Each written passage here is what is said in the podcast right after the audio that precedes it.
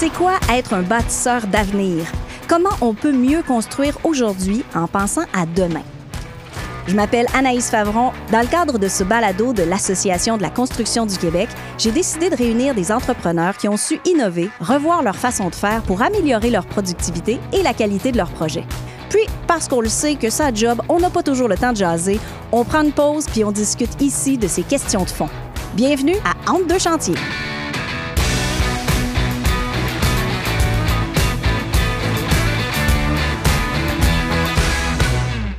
Dans notre premier épisode, on va parler de virage technologique en construction.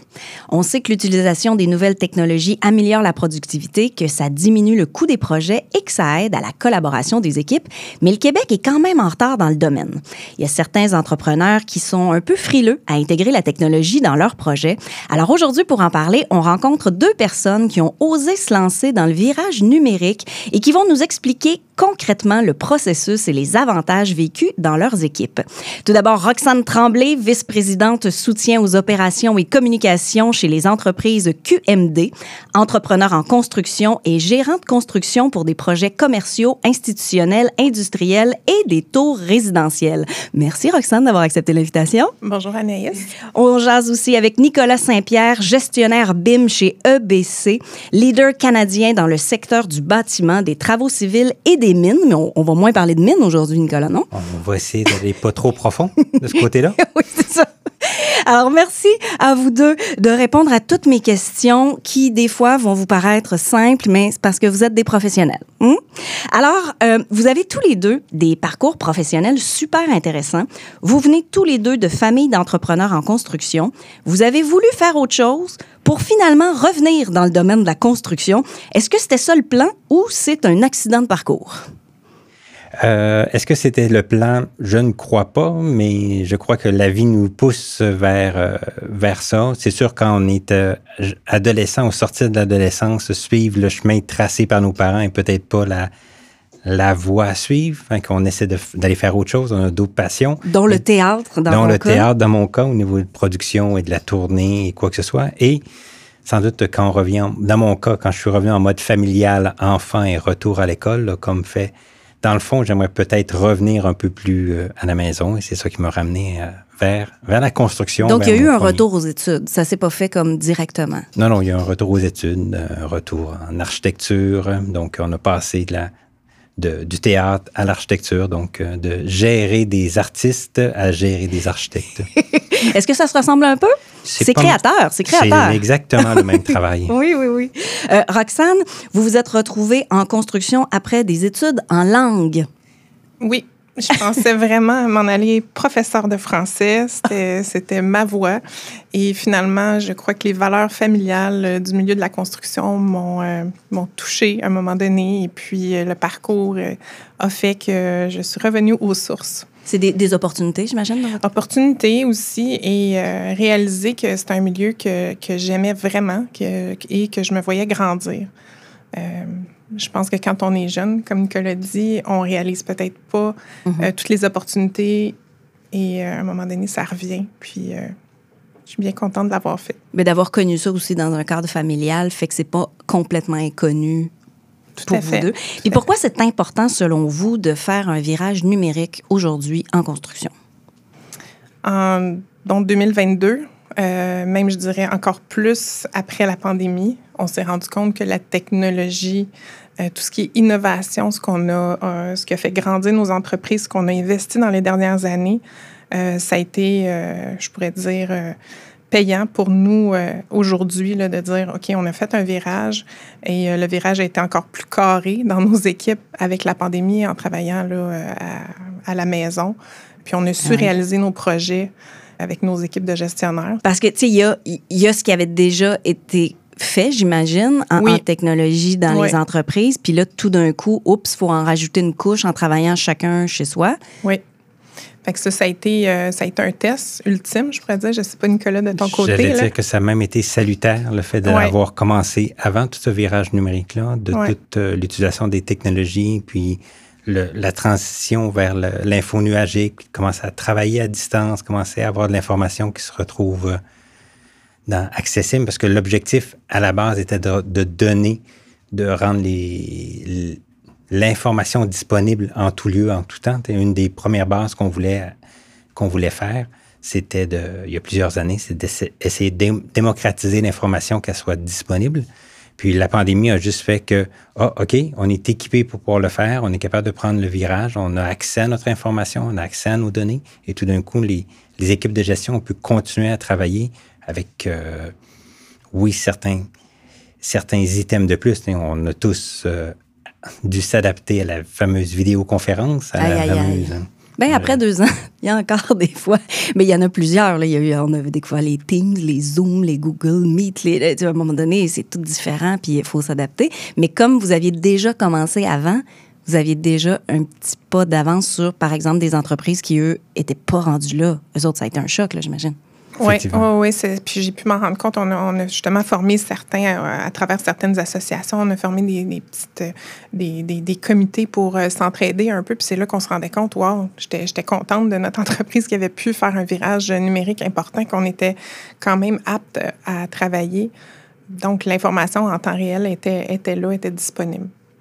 Puis de voir que cette, cette donnée-là, en fait, les gens ont travaillé à la maison en l'espace de presque en l'espace de 48 heures, les gens continuaient à faire leur travail pratiquement euh, comme si euh, comme s'ils étaient au bureau. Puis le monde s'est rendu compte que ah, c'est le fun d'avoir l'outil. Ah, tout d'un coup, tout le travail et l'énergie qu'ils ont mis euh, à se poser la question est-ce que c'est vraiment nécessaire? Est-ce qu'on a vraiment besoin de ça? Tout d'un coup, a comme confirmé le, ce virage-là et même quelqu'un dans le bureau qui pouvait se permettre de dire je vous l'avais dit.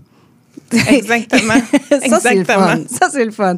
Euh, quel type de technologie vous utilisez dans vos entreprises, que ce soit au bureau ou sur les chantiers? Est-ce qu'il y en a différents types quand on parle de technologie? On a vraiment différents types de technologies, c'est-à-dire que on va parler beaucoup de toute, euh, toute l'utilisation numérique au niveau de l'arpentage, au niveau des équipements de chantier, au niveau de toute la donnée, géolocalisation, l'information, on a tout ce qui touche le Building Information Modeling, donc la donnée du bâtiment, le modèle 3D, l'utilisation des, euh, des échéanciers numériques aussi au niveau visuel pour voir qu'est-ce qui se passe, la donnée, donc euh, de modéliser tous les, les, bâtiments en préconstruction.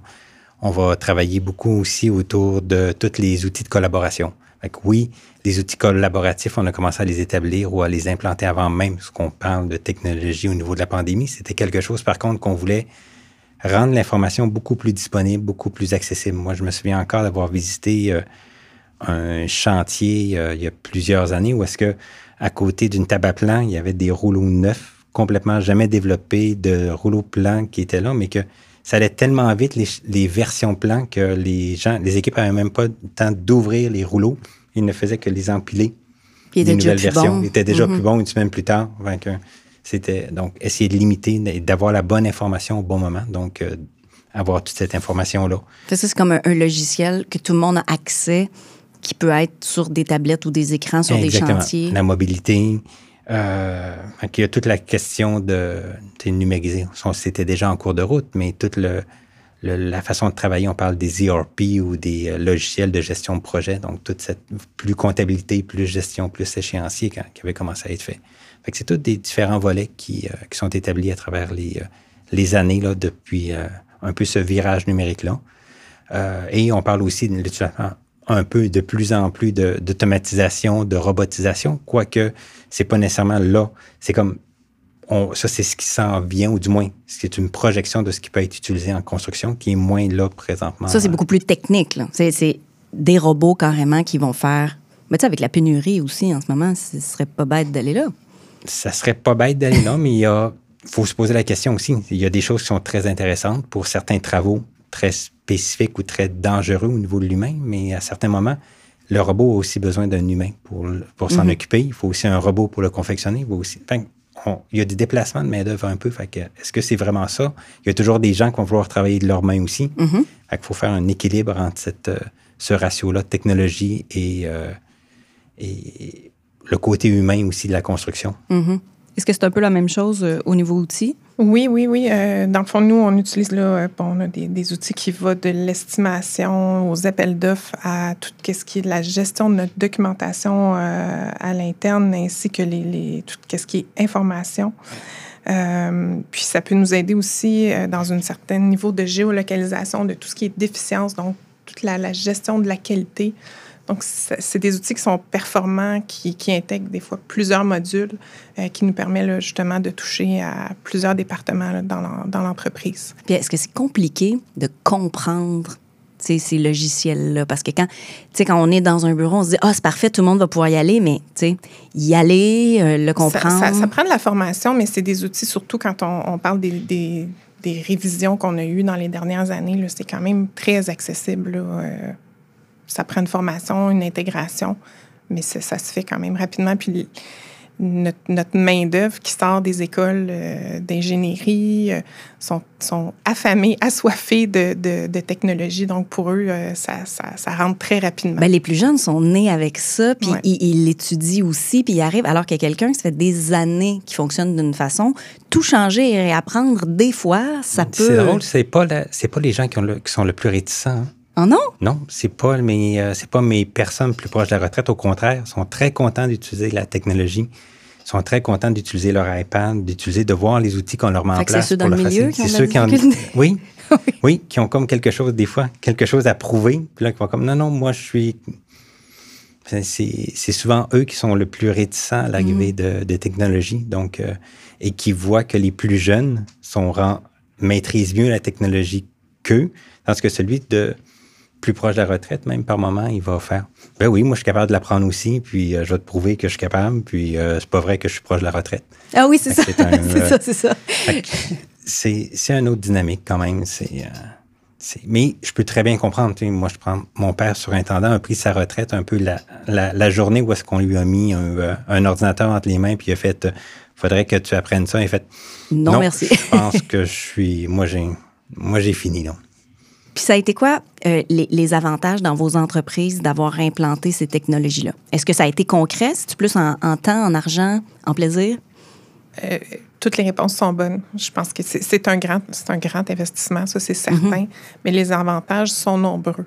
Euh, juste quand on parle de la main d'œuvre, de nos, recrutements, grosse question actuelle. Le recrutement, il faut, être à la de la technologie. Euh, nos, équipes en demandent. Ils ne veulent pas faire des tâches répétitives, moins intéressantes. Euh, c'est certain que quand on a les bons outils qui sont bien intégrés, pour eux autres, c'est gagnant-gagnant. Ça les intéresse de participer. Puis, euh, tout ce qui est...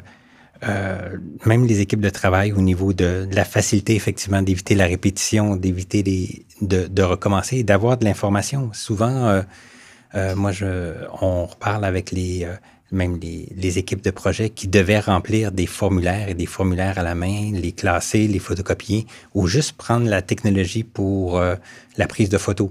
Donc, euh, on parle de photos, mais d'archiver tout mm-hmm. l'historique d'un projet, euh, d'arriver à, avec, avec, un appareil mobile, un iPad, un iPhone, une tablette quelconque, de prendre des photos, c'est déjà positionné à l'endroit où est-ce que c'est, capable de comparer les lieux d'une euh, donc, ça leur donne des outils, ça leur donne des moyens que, à l'époque, la même prendre avec un appareil photo, aller la brancher à l'ordinateur, télécharger la photo dans un dossier, la renommer, la classer, marquer mhm. l'information, ça prenait énormément de temps.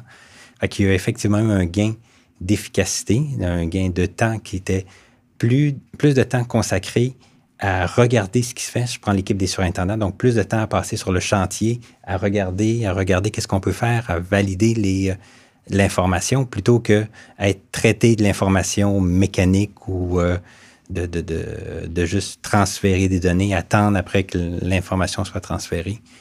Euh, le gain, au niveau, si on parle plus du BIM ou de la modélisation ou tout ce qui touche autour, a beaucoup ramené un peu, euh, pas nécessairement de l'accélération de projet, mais la diminution de délai.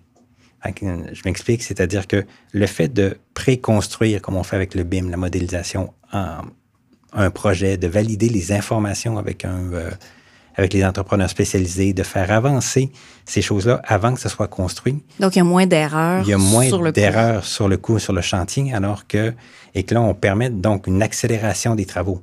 Peut-être qu'il va prendre exactement le même temps qu'il prenait à construire mm-hmm. à l'époque, mais on va moins accumuler de retard parce que souvent, un arrêt ou quelque chose qu'il faut recommencer, il est installé, on se pose des questions, on fait venir, on va démonter, on va remonter, on va faire venir des nouveaux mhm. morceaux.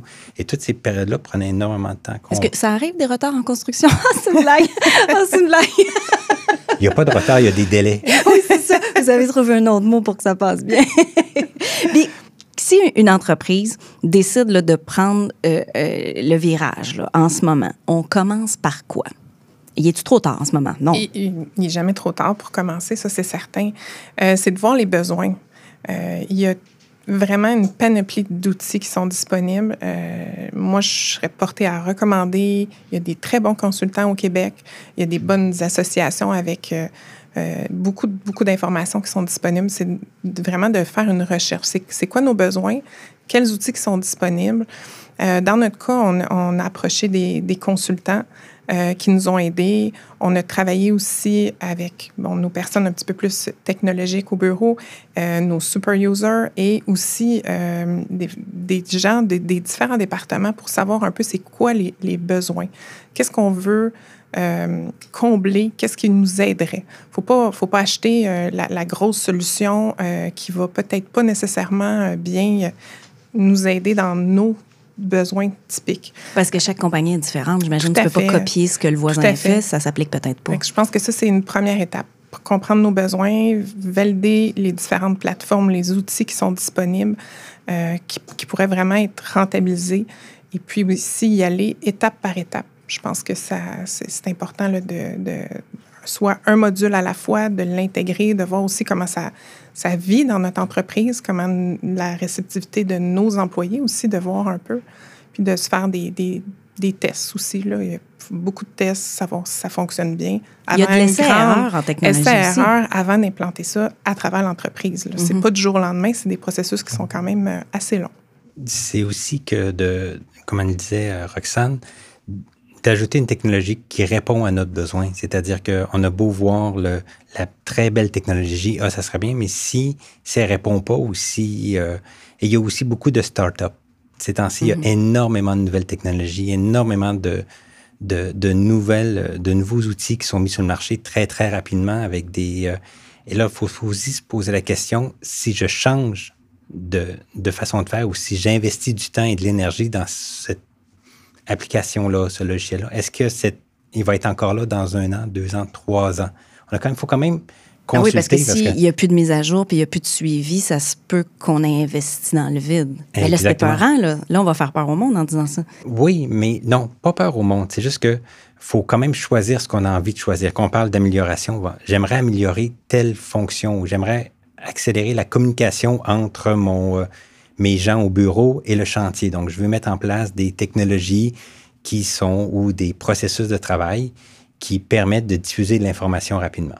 si on décide d'aller, c'est une voie, regardez qu'est-ce qui se fait, regardez, euh, demandez justement à la, à la Sécu ou à d'autres associations qui vont aider, qui vont dire, ben voici ce qui est dans le marché présentement, voici ce qui est disponible, puis voici ce qui est les autres entreprises utilisent, aussi. Fait faut discuter aussi avec les, euh, les, autres entreprises, regarder qu'est-ce que Justement, entre les entreprises, est-ce qu'il y a une entraide ou c'est plus une compétition? Moi, je crois qu'il y a une entraide. moi, je la vis. moi, je la vis. ben, moi, je la vis sur différents, euh, différents niveaux. Mais oui, euh, souvent à travers justement les associations, euh, c'est des, des, des, moyens qui peuvent vraiment nous aider. Là. il y a un échange qui, qui, qui est là. Euh, présentement, le marché va bien. On en discutait tantôt. Il va bien. Euh, il va bien. Il va très bien. Il va bien. Mais euh, donc, je pense que c'est on est un petit marché, le, Québec aussi. Mm-hmm. c'est important là, de, de, voir, on a souvent des clients communs, on a des sous-traitants, des professionnels qui sont communs. donc, c'est bien qu'on travaille un peu dans la même façon, puis qu'on partage nos, nos connaissances. On ne veut pas nécessairement que nos, nos compétiteurs fassent les mêmes erreurs que nous. Euh, en technologie, des fois, ça peut coûter cher aussi. Fait qu'on euh, s'informe, on, se compare, on regarde nos besoins, puis on y va une étape à la fois. Puis on demande de l'aide. Mm-hmm, on demande de l'aide. C'est, euh, je prends par exemple, si on parle du, du, BIM, de tout ce qui touche la modélisation, il y a même, je remonte à il y a cinq ans, qu'on faisait des projets. Les entrepreneurs spécialisés, les sous-traitants, n'étaient pas habitués à travailler avec ces technologies-là, avec cette méthode de travail-là. On, les prenait, on les accompagnait, on n'était pas, euh, on trouve des moyens pour que eux puissent trouver leur compte aussi, donc trouver le bon, la bonne façon de procéder, de travailler, d'échanger avec eux. Fait oui, ils sont forts sur des choses, ok, comment on peut adapter votre façon de travailler, est-ce que ça répond? Fait que les entrepreneurs, les entrepreneurs spécialisés peuvent discuter et échanger avec l'entrepreneur général aussi sur euh, c'est quoi les outils que vous, utilisez, c'est quoi les requis aussi, parce que toute la, on en a parlé aussi, mais maintenant il y a toutes les, de plus en plus de projets euh, gouvernementaux qui ont des exigences euh, mm-hmm. technologiques, qui ont des exigences de modélisation, qui ont des exigences de, avec des livrables. Donc, on doit livrer un modèle, on doit livrer une plateforme technologique avec de l'information. Fait que toutes ces choses-là sont, sont de plus en plus demandées. Il faut que les, les équipes se préparent et c'est sûr que les plus gros joueurs en électromécanique, les plus gros joueurs au niveau de l'industrie, même aux entreprises spécialisées, se sont préparés depuis déjà plusieurs années. Euh, maintenant, il y a des entreprises de, de plus petite envergure et de moyenne envergure qui sont rendues à cette étape-là, qui font comme, oups, on faut, si on veut travailler, si on veut continuer à, progresser dans les euh, dans ah, Passer dans les ligues majeures. Ou juste de pouvoir continuer à, travailler avec euh, le l'institutionnel, ben on va devoir peut-être s'y mettre aussi, puis de parler avec les gens, de voir mm-hmm. comment on va, parce que la Société québécoise d'infrastructure, la SQI, doucement baisse aussi son taux d'obligation à la technologie sur la grosseur des projets. Ils sont passés sur des projets, je pense, de 60 millions et plus. doucement, ils descendent que les projets de plus en plus petits vont être obligés d'utiliser aussi ou vont avoir une obligation de rendre. Donc, il faut s'y mettre rapidement parce que sinon, on manque le bateau. C'est un peu ça. Exactement. Mhm. le, processus sur lequel on a commencé à faire au niveau d'implantation technologique, du BIM et tout ça, on l'a commencé sur EBC il y a neuf ans. justement en prévision parce que le gouvernement commençait à songer à demander des requis ou l'utilisation de ces éléments-là. Il a fallu se préparer d'avance pour être capable, lorsque la, le requis allait tomber sur la table, d'avoir déjà un historique à ce mhm. moment-là. Puis c'est quoi les défis auxquels il faut se préparer quand on implante des nouvelles technologies? L'humain, la réticence. ah oui? La réticence au changement, c'est à peu près la, chose la plus difficile à combler. Et la mauvaise foi, souvent, des gens, on se le cacherait pas, il y a des gens qui vont tout faire pour dire que ça fonctionne pas, que c'était mieux avant, mhm. que moi j'aimais mieux mon crayon, puis j'aimais mieux mon... Puis il n'y avait rien de mieux que ça. C'est c'est les gens. Mais je pense que oui, c'est un bon point, Nicolas, mais je pense qu'il faut justement former des équipes puis intégrer nos, nos, gens, euh, notre personnel qui sont consultés et qui voient qu'ils ont leur mot à dire euh, et qui voient les améliorations, qui, qui comprennent un peu mieux c'est quoi le changement. Je pense qu'ils vont pouvoir s'intégrer un petit peu plus facilement. Donc, dans vos entreprises, ça a été ça les plus grandes difficultés, l'être humain au centre de tout ça? Oui, oui, oui, mais c'est d'avoir aussi, bon, dépendant de la technologie qu'on veut intégrer, c'est de, choisir les, projets euh, qui vont être notre, notre, projet phare, qui va être intéressant pour euh, utiliser cette nouvelle technologie. Donc, d'avoir le bon projet au bon moment, la bonne durée, la bonne grosseur pour, euh, pour essayer notre technologie. Puis les équipes, intégrer les équipes, ça, c'est certain. Puis comment, comment on fait pour ça, pour, pour les convaincre? C'est quoi, un voyage dans le sud, une augmentation de salaire ou juste c'est comme ça que ça marche dès lundi? Non, je pense que les équipes sont, euh, oui, peuvent être réticentes, mais ils peuvent aussi euh, collaborer puis se sentir aussi valorisés dans leur implantation. Euh, je pense que de ce côté-là, savoir qu'ils ont participé à un changement dans l'entreprise, ça peut être très valorisant.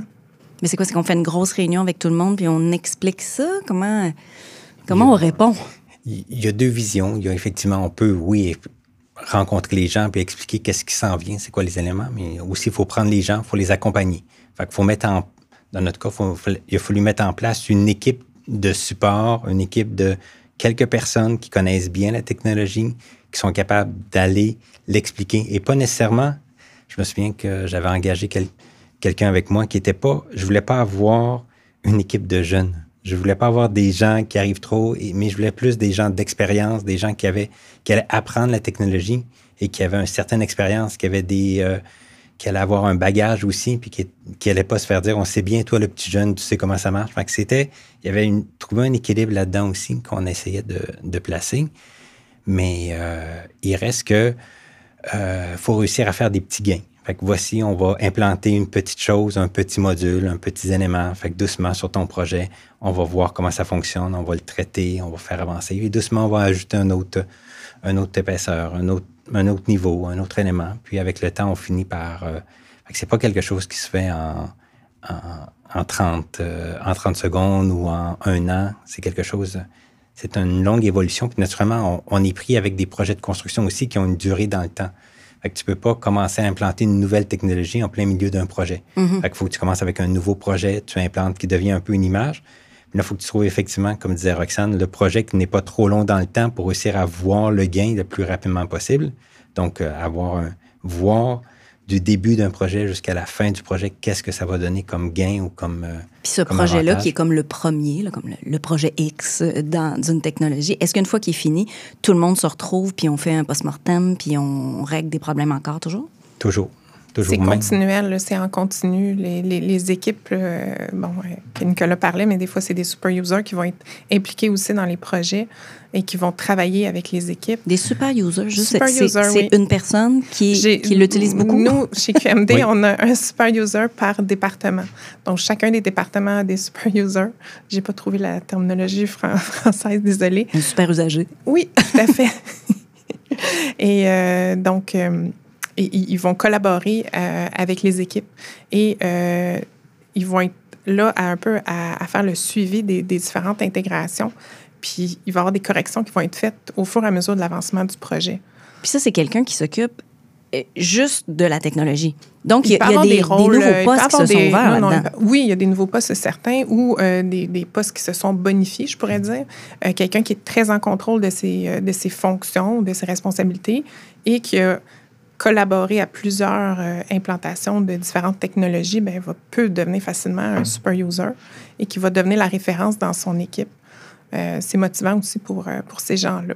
ces gens-là étaient déjà là ou avec les nouvelles technologies, on, on bonifie Bien, Ils sont en apprentissage continuellement. Oh, Donc, on forme des employés plutôt que d'engager de l'extérieur. On forme de plus en plus d'employés. L'objectif, c'est comme ajouter une corde, une nouvelle corde à chaque personne doucement, puis l'amener à, évoluer dans son domaine, dans son métier, dans son, dans son expérience. Donc, ce n'est pas nécessairement, on n'a pas besoin toujours de personnes, de nouvelles personnes. On vient juste euh, ajouter des fonctions plus ou changer le travail un peu, un peu cette, euh, cette dynamique-là que euh, la tâche que tu faisais de cette façon-là, puis maintenant tu pourrais la faire d'une nouvelle façon, puis deviennent, à force de l'utiliser, devient des, des super usagers ou des super des personnes sont capables d'en accompagner d'autres et d'en former d'autres. Mm-hmm. Euh, non, mais c'est intéressant parce que quand on parle de nouvelles technologies, on pense peut-être on va se faire remplacer par d'autres mondes qui font autre chose, mais c'est pas ça du tout. C'est juste de changer la façon de faire d'un employé déjà en place. Fait que déjà, ça diminue les craintes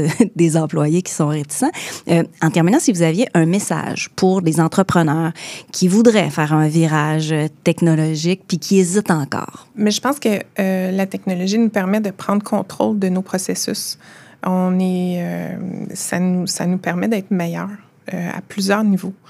Euh, je pense que c'est, il faut, faut s'y mettre dès aujourd'hui pour être dans, dans, notre monde de demain compétitif. Puis aussi, je ne peux pas négliger, c'est très important pour nos employés d'avoir un travail qui est intéressant. Donc, avec la technologie, je pense que ça, ça ouvre des portes à des, des postes qui sont beaucoup plus intéressants. Ah oui? Oui on, le voit dans l'entreprise? Ah oui, en entrevue, en entrevue les, les, employés, les futurs employés, les candidats vont nous poser la question quelle technologie vous, vous utilisez? Euh, ils en apprennent un peu à l'école, ils en ont peut-être appris dans d'autres entreprises. Puis c'est un enjeu important pour eux. Et puis euh, pour, pour nous aussi, c'est quelque chose qui nous permet d'être meilleurs. Mm-hmm. Oui, effectivement, que les employés ne veulent pas travailler ne serait-ce que de faire, de, d'entrer des formules dans un tableau Excel ou de rentrer des données ou de saisir les données. C'est pas nécessairement quelque chose qui, qui est motivant pour les gens. Mm-hmm. que, euh, le, le mot d'ordre, c'est, euh, mais comme je disais tout à l'heure, c'est de trouver le bon processus d'affaires qu'on a envie d'améliorer.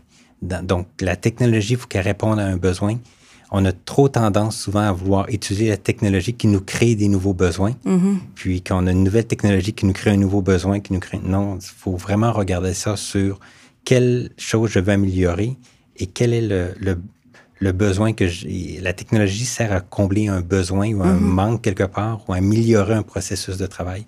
si on n'a pas envie d'améliorer un processus de travail, il n'y a pas de gain à avoir une, euh, une technologie comme ça à un premier niveau.